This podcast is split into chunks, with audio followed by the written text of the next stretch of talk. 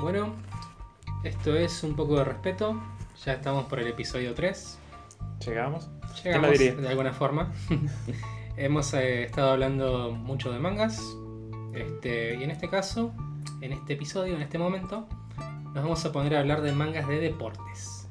Más que manga de deportes, eh, muchos sabrán, a muchos el, el- el interés de esta temporada fue Haikyuu. Vol- al volver a aparecer con su cuarta temporada después de un tiempo sin estar al aire fue como un gran, gran eh, gusto, Sí. así decir. Nos, nos encanta los que son fanáticos del manga, los shonen de deporte.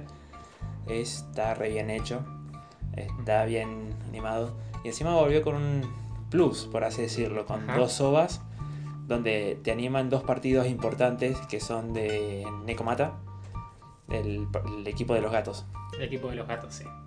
donde los ves perder, lastimosamente, contra Fukurodani, pero a la vez lo ves ganar y poder llegar a las nacionales.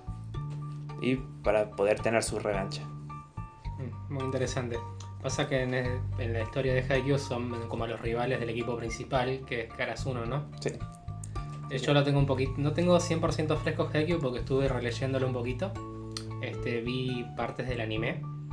Este, me gustó mucho el comienzo del manga.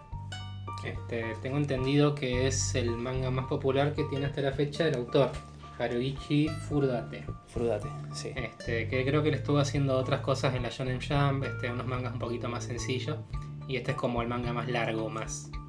Como que lo, lo que mejor le ha salido hasta la fecha. La verdad que bastante bien porque se siente mucho la emoción. Ahora, en este momento el manga se fue para otro lado totalmente. Ya no ves a los chicos de preparatoria jugar, sino que ya eh, tuvo un eh, time skip Sí, un salto de tiempo. donde los ves a los chicos más grandes y eso es genial. Porque realmente te gusta verlos, te gusta saber qué pasó con ellos y te dicen, mira, algunos seguimos en el boile y algunos otros no. Es interesante cuando Entonces es interesante. Porque eh, se esfuerzan. Son chicos jugando en una secundaria. Tampoco es que planean vivir toda su vida de eso. Y algunos te lo dicen en los mismos capítulos anteriores. Cuando son chicos te dicen, mirá, yo no voy a seguir con esto. Yo juego acá. Y después voy a vivir mi vida. Seguramente voy a conseguir un trabajo de oficina. Y nada más. Claro. Es una temática que siempre está en los mangas de deporte. Siempre está el hecho de, uh, están los de tercer año que se van a ir. Están los de segundo año que ya están viendo que son las últimas oportunidades. Y siempre están los personajes que dicen, yo voy a jugar volley en este momento, yo voy a jugar fútbol en este momento. Siempre está eso como ahí, como que tiene un, un sentido de que todo se acaba, pero también todo es un nuevo comienzo. Sí. Y a fin de cuentas el manga se llama Haikyuu, que significa volei. Un nombre, Se mató. un nombre súper sencillo. Se En- remató. en una de las solapas, este, el autor, se, cuando tiran los comentarios, se está riendo de eso, de que le puso un nombre demasiado sencillo al manga. se ve que tiene una personalidad muy particular. También se quejaba, de- bueno, se quejaba, no, también comentaba como con gracia, que está haciendo una historia sobre gente muy activa, muy hiper, hiperactiva en cuanto a moverse, en cuanto a hacer ejercicio todo eso, y él es súper, súper sedentario. como muchos otros mangakas seguramente. Sí, sí, como todos prácticamente, pero es lo que hay más que nada. No, sí, igual no, no se siente para nada ¿no? que, que lo que está hecho por una persona que está todo el día sentada dibujando.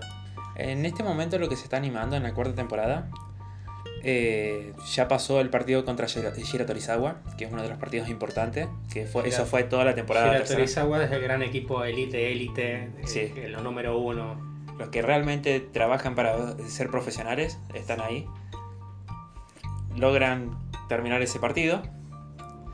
Y están en el periodo de vacaciones, no de vacaciones, sino un tiempito entre torneo y torneo en el que van al nacional y están entrenando. Y en este momento vos lo ves a, a nuestro protagonista, Hinata, eh, ver cómo se mete en la práctica de otro, de otro equipo, por así decirlo. Se fue a un campamento de concentración de chicos donde realmente el que lo dirige es el mismo director técnico del Shiratorizawa. Fue y se le metió. Y Ah, le dijo, se yo le- quiero, yo quiero entrenar con Se ustedes. descolgó de ahí. Sí.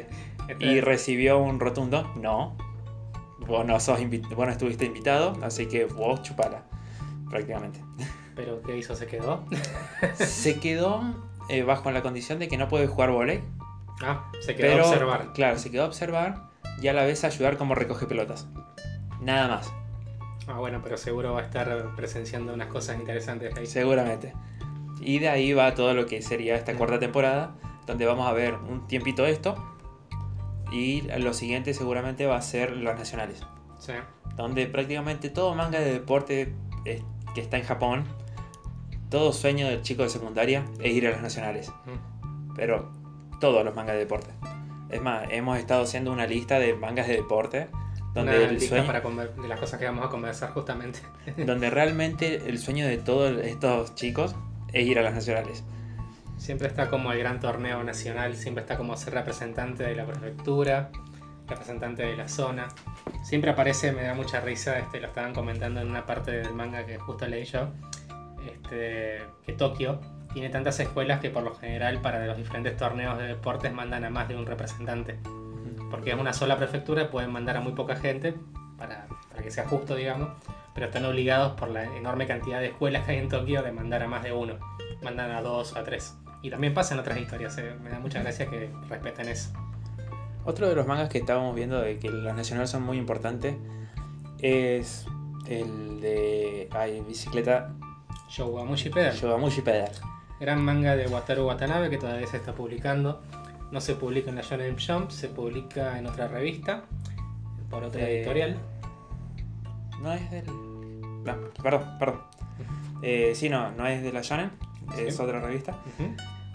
En la que vemos también a Onoda, el protagonista, Onoda Sakamichi.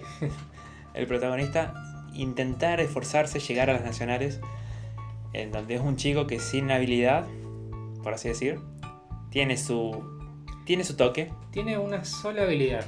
Es, es un, personaje muy shonen este Onoda. Solamente sirve para pedalear. Para pedalear este rápido, para tener este una, lo que se llama una gran cadencia de, de pedalear. Pero este le, le enseñan, digamos, este, los, los otros personajes de este manga, sus senpais y todas las personas que lo instruyen, que eso es una habilidad interesante porque concentrarse en una sola cosa es muy buena en el ciclismo. Porque significa que, podés- que esa sola cosa en la que vos te estás concentrando puede ser un gran aporte para un equipo. Y a la vez vos lo ves sufrir la inexperiencia en lo que, en lo que es ciclismo. Porque el, el chico realmente solo sabe pedalear y nada más. Y No sabe andar en bicicleta, eh, en una bicicleta de carreras, este, no sabe lo que es escalar, de hecho, no sabe lo que es usar los cambios, no sabe las diferencias entre las partes de una bicicleta común y una bicicleta de carreras, porque él toda la vida estuvo con una bicicleta de vieja Sí. con un canasto enorme. una, Tiene- una playera le diríamos acá. eh, no sería una playera, sería como una bicicleta, creo que le decían en la traducción utilitaria. Utilitario. Es una bici que usas para ir a la escuela, para ir al trabajo. Creo que, le- si no me equivoco, en inglés le ponían mommy bike. La bicicleta de mamá. Una bicicleta de señora, digamos, Sí. por así decirlo. Pero este gran amor por esa bicicleta y por todas las bicis, este, que también se transmite a través del personaje y de los otros personajes, el cariño que le tienen, digamos, al deporte y a las, este, y a las bicis. El autor de Yogamushi Pedal es muy particular porque el tipo corre en carreras de verdad. Sí, Hace poquito hubo una carrera, de hecho, en Tokio.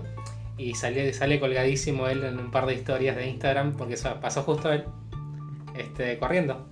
Y él tiene el mismo jersey, el mismo que Mayotte, Maillot creo que se le dice, de, que los chicos de, de, la- de su serie. Se lo hicieron el especialmente el para él. para. Claro, él está viviendo su historia, es muy, es muy gracioso eso. Bueno, es Y, una, corre, y corre para ganar encima. es una forma también de cosas. Sí, lo he visto en historias dibujando lo que serían la- los banners, haciendo dibujos de Onoda, eh, saludando a la gente, a los fanáticos. La Pero- gente siempre lo para en las carreras y se para a hablar con él. Es un tipo, se ve muy, muy, raro, muy simpático, con mucha energía. Realmente. A, a diferencia del de volei. El de volei es un poquito más apagado, bueno, pero este.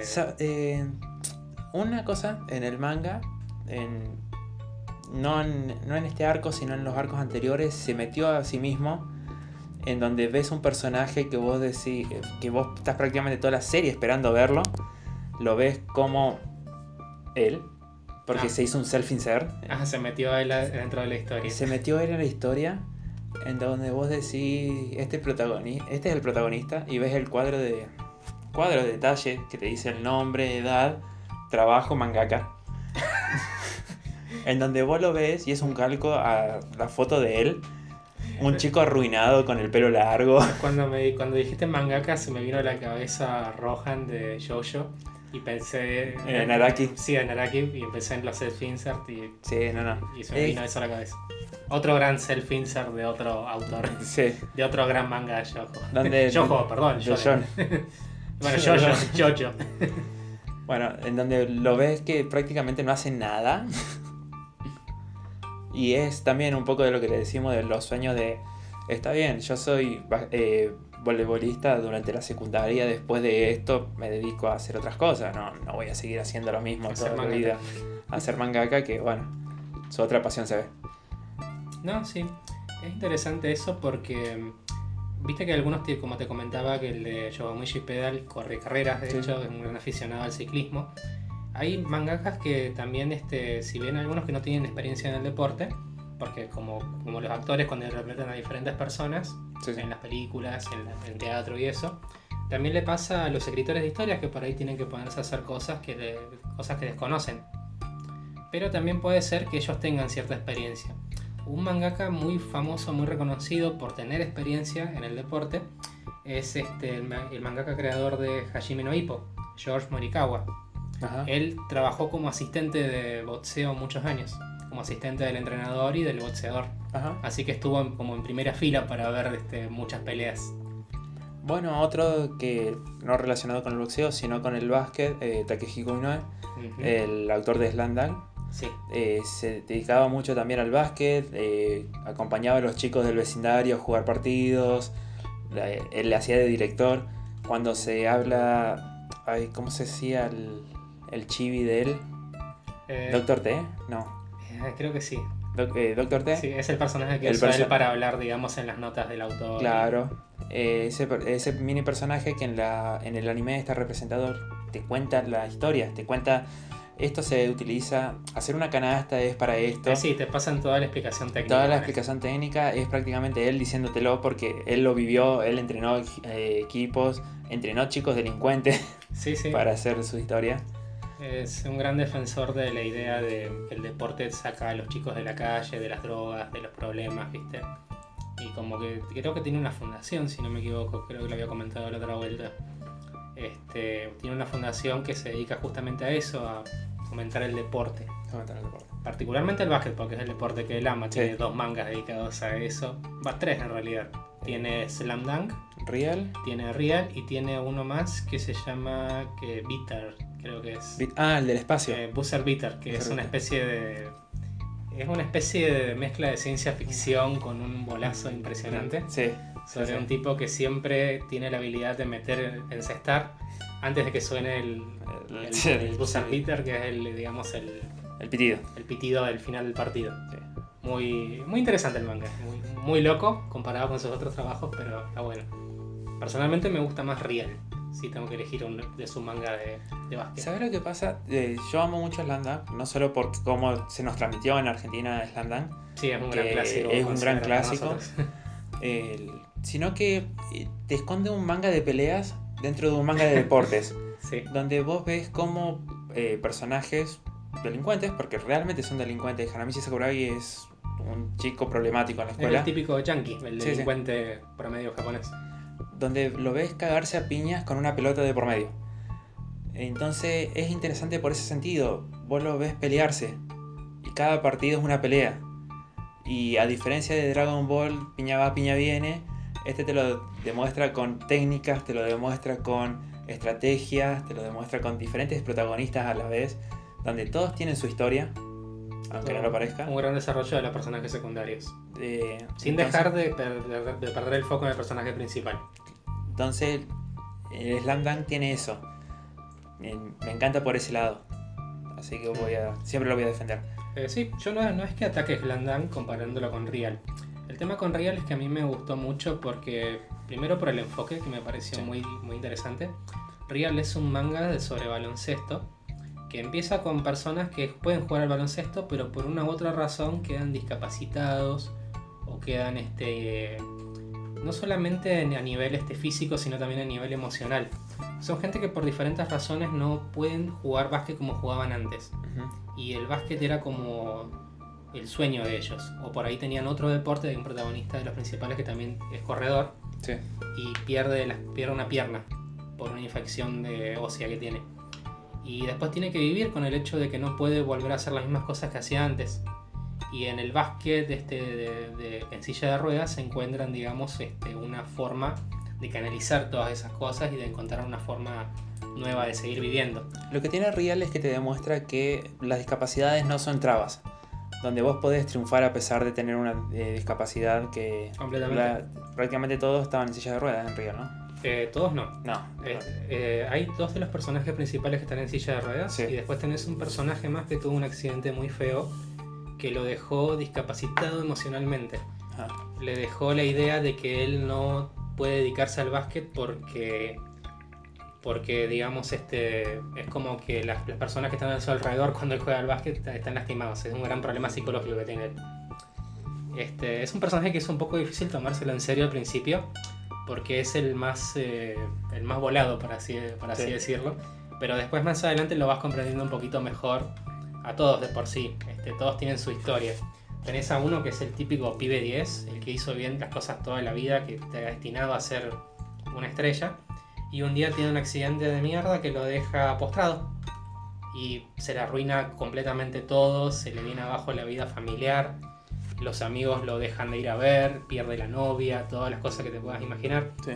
Y el pibe lo único que le queda es tratar de, de encontrar algo a lo que aferrarse. Y eso va a ser el básquet. Este, son personajes que así, que están buscando este, una forma, digamos, de vivir una vida plena. Y creo que se siente mucho eso. Y, que- y el hecho de que sean menos protagonistas que en Slandan, creo que también eso me hace que me llame mucho la atención.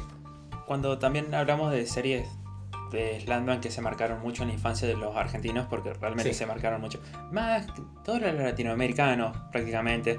Uno de los autores importantes es Shoichi Ta- eh, Takahashi, el autor de Supercampeones. Sí, supercampeones, el gran manga de fútbol. El manga fútbol por excelencia. Tan así que es el único que el anime que el único anime que pasan en canales deportivos. Yo me lo sé encontrar en Deport Es 3. el anime que mira a la gente aunque no le guste el anime, porque es tan sincero en, su, approach, en su approach, digamos, a lo que es el deporte. Este, y tan familiar porque también, este, sobre todo en Argentina, Sí. en Argentina de- a la gente le gusta mucho el fútbol, sí. que creo que por ese lado este gana mucho. Eh, si bien Supercampeones nos gusta, tenemos que hablar de uno que nos gusta en serio, que es Hungry Hair. que nos Eh, gusta en serio. Sí, lo que pasa es que Supercampeones es un meme andante prácticamente. Supercampeones tiene todo lo que serían las, las, la- las tropes, digamos, este, creo que se le dice tropos en español. Todas las, todos los clichés Sí, de una serie de deportes los tiene Supercampeones. Hasta tal punto que llega un momento en que se vuelve medio aburrido. sí. Una, otra serie del mismo autor que se llama Hungry Heart, como le estabas diciendo vos, maneja todo eso mucho mejor. Tiene Por- un desarrollo de personaje mucho mejor, tiene, Eh, am- tiene personajes mejores. amas a los personajes y, y hay personajes en Supercampeones que sobran, sinceramente, pero por el hecho de que empiezan a aparecer muchos equipos. Sí, Y en Hungry Heart este, se centran en un solo equipo y por ahí un poco en los rivales de vez en cuando, pero lo hacen de tal forma que te termina enganchando. Este, y, es- y creo que tiene como... No sé, no sé cómo decirlo, es como que es un poquito más simple sí. en cuanto que Supercampeones, pero también es más este, directo. Lo que pasa es que al enfocarse tan solo en un, en un equipo, vos los ves a los personajes crecer. De forma Es- tal es, que sí. te lo encariñas muchísimo con ellos y los ves toda la, toda la temporada, eh, los partidos de secundaria, eh, los ves cómo van evolucionando, cómo se van compenetrando con el equipo, cómo van diciendo, eh, cómo van armando sus propias estrategias para jugar y es, es interesante. Supercampeones no tiene ese gancho.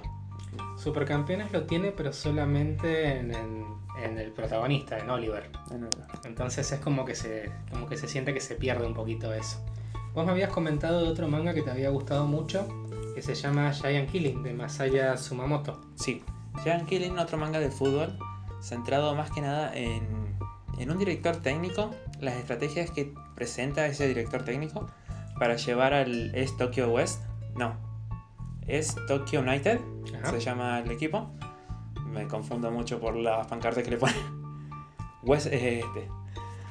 Eh, más que nada por el hecho de que el, ese director técnico jugó en ese equipo. Lo llevó, lo puso en la gloria, prácticamente lo llevó a primera y se fue. Y nadie sabe, se fue. No te dicen bien a dónde, pero termina dirigiendo un equipo chico en Inglaterra.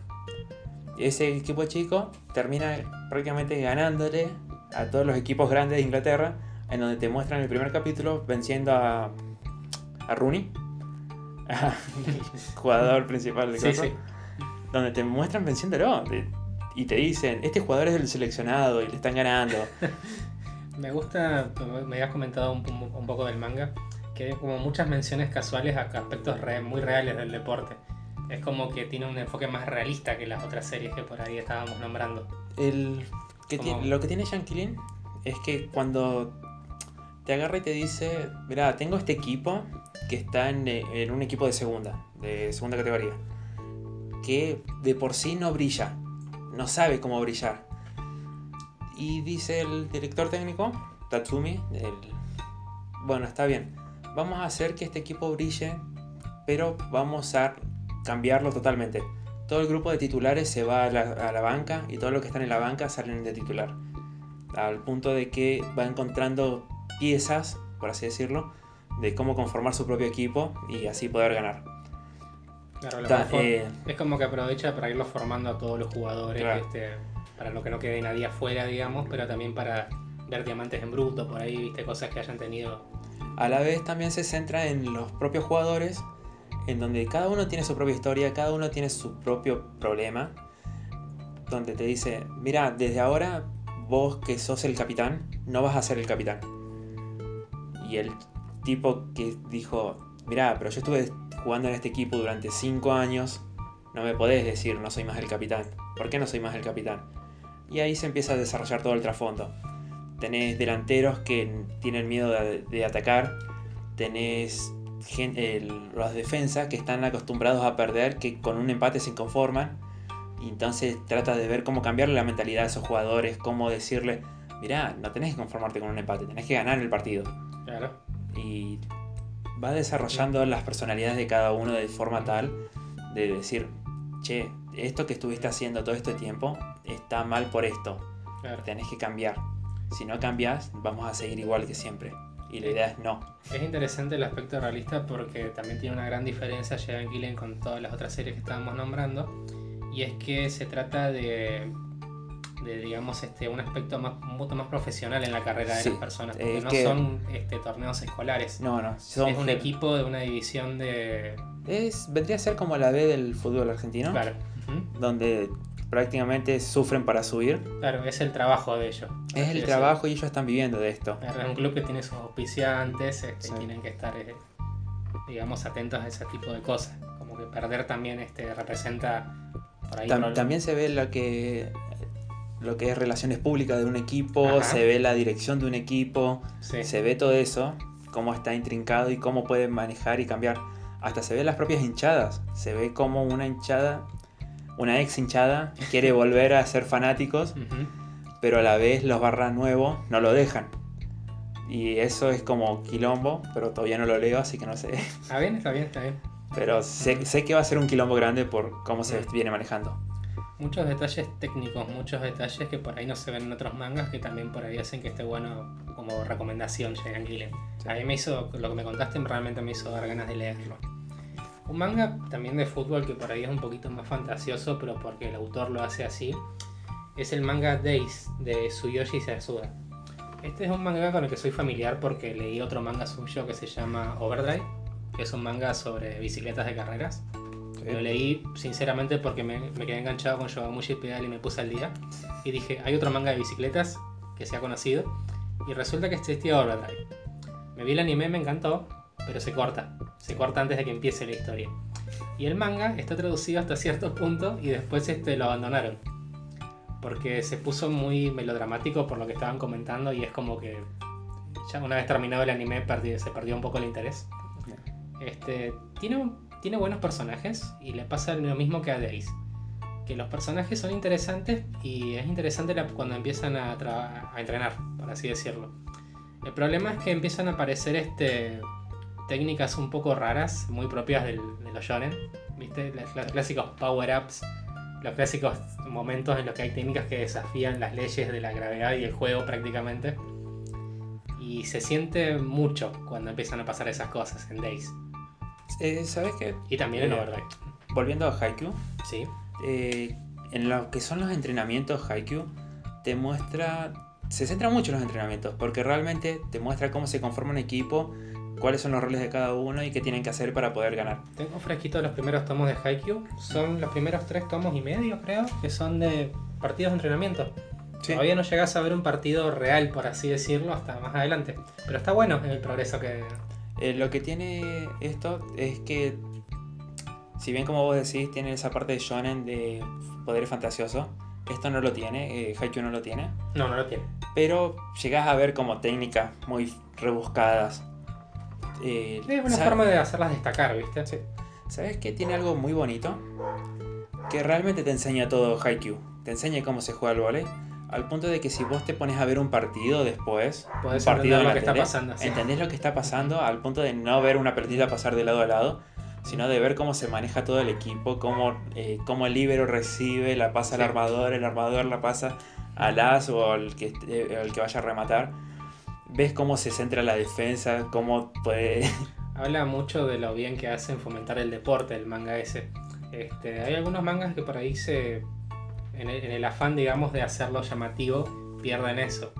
Eh, como un ejemplo se me ocurre A-Shield 21, Ah, eh, que también este, en un punto es prácticamente todo power-ups Eh, sí, es power-ups, tras power-ups. a full. eh. como que no les importa tanto el deporte, mostrarte cómo es el deporte exactamente. Lo que pasa es que A-Shield, eh, para el que no lo conoce, es un manga de rugby.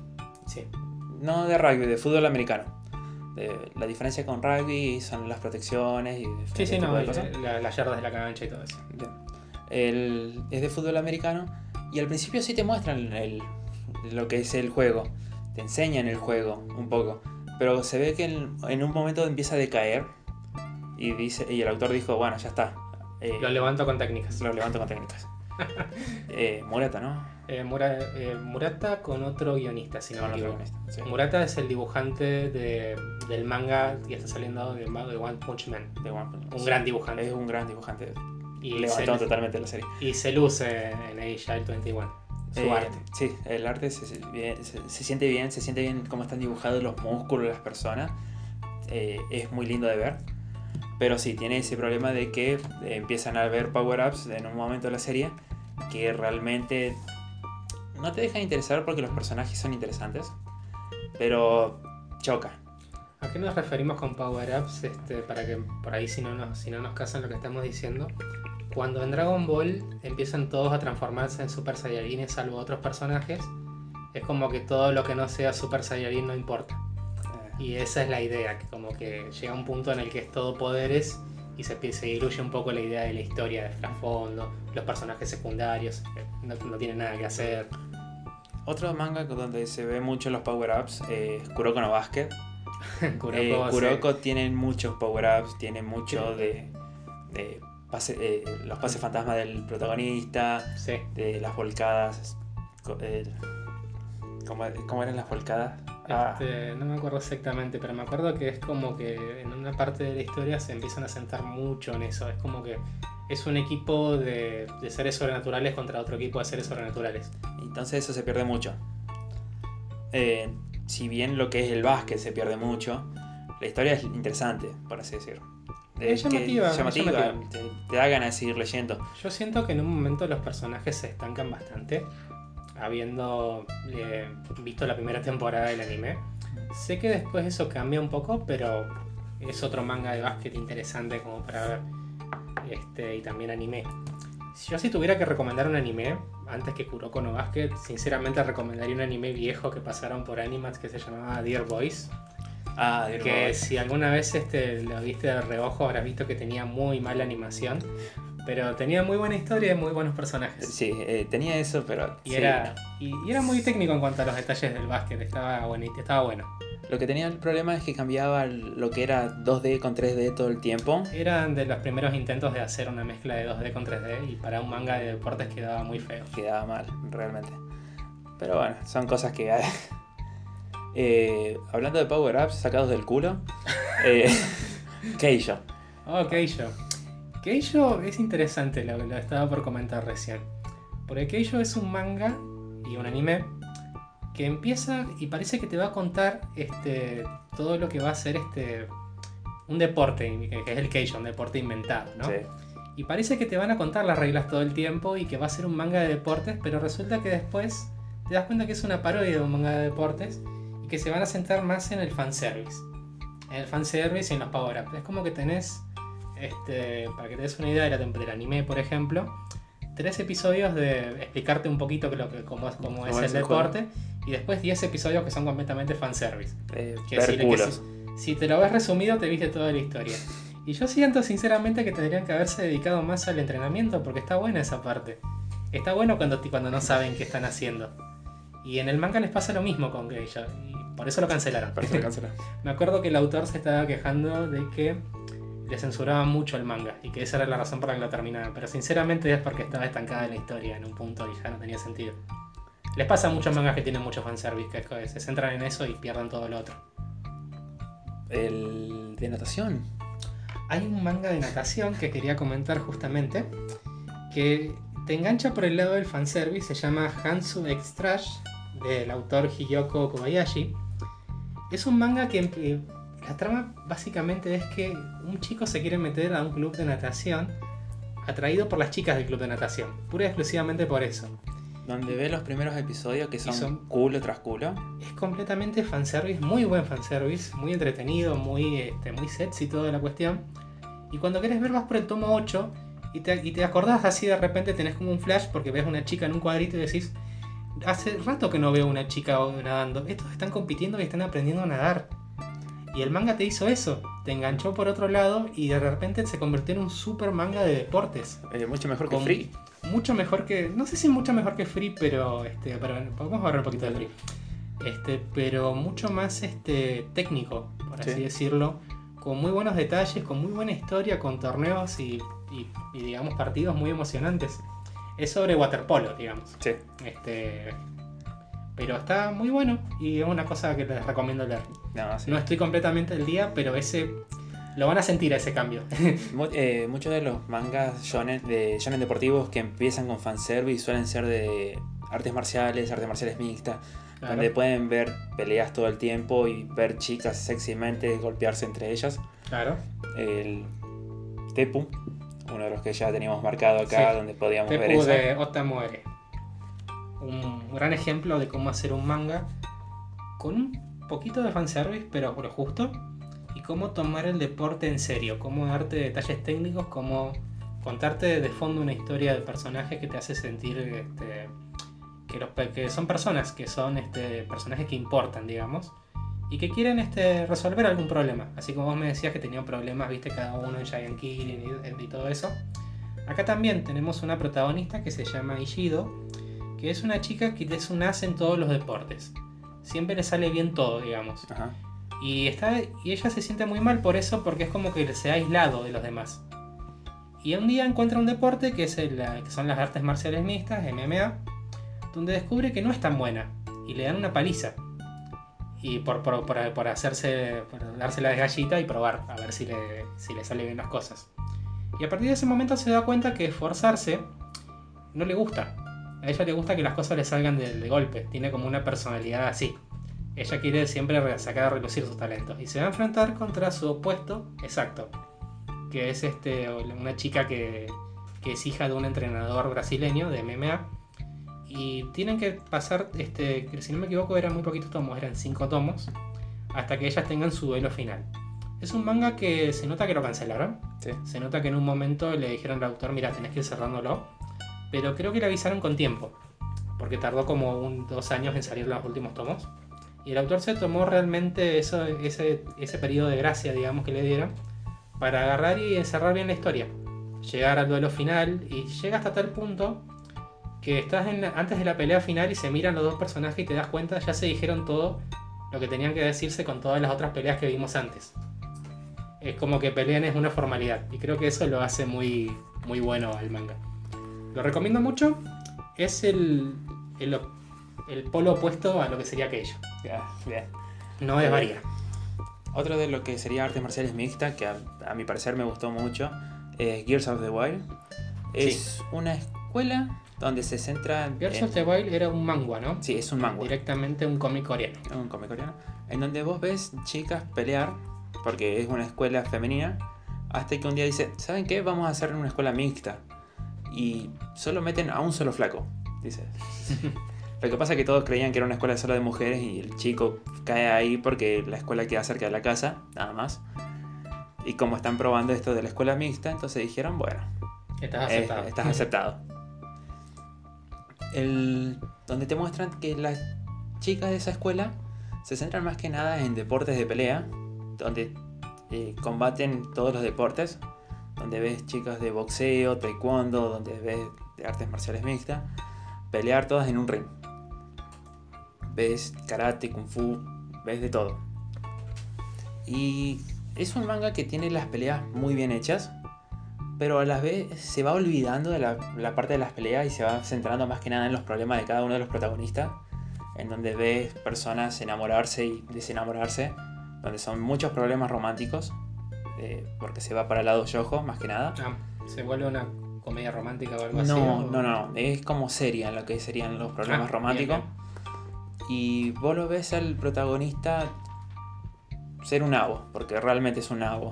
Y llegás a la conclusión de ver el capítulo final y decir por qué. Pero es un.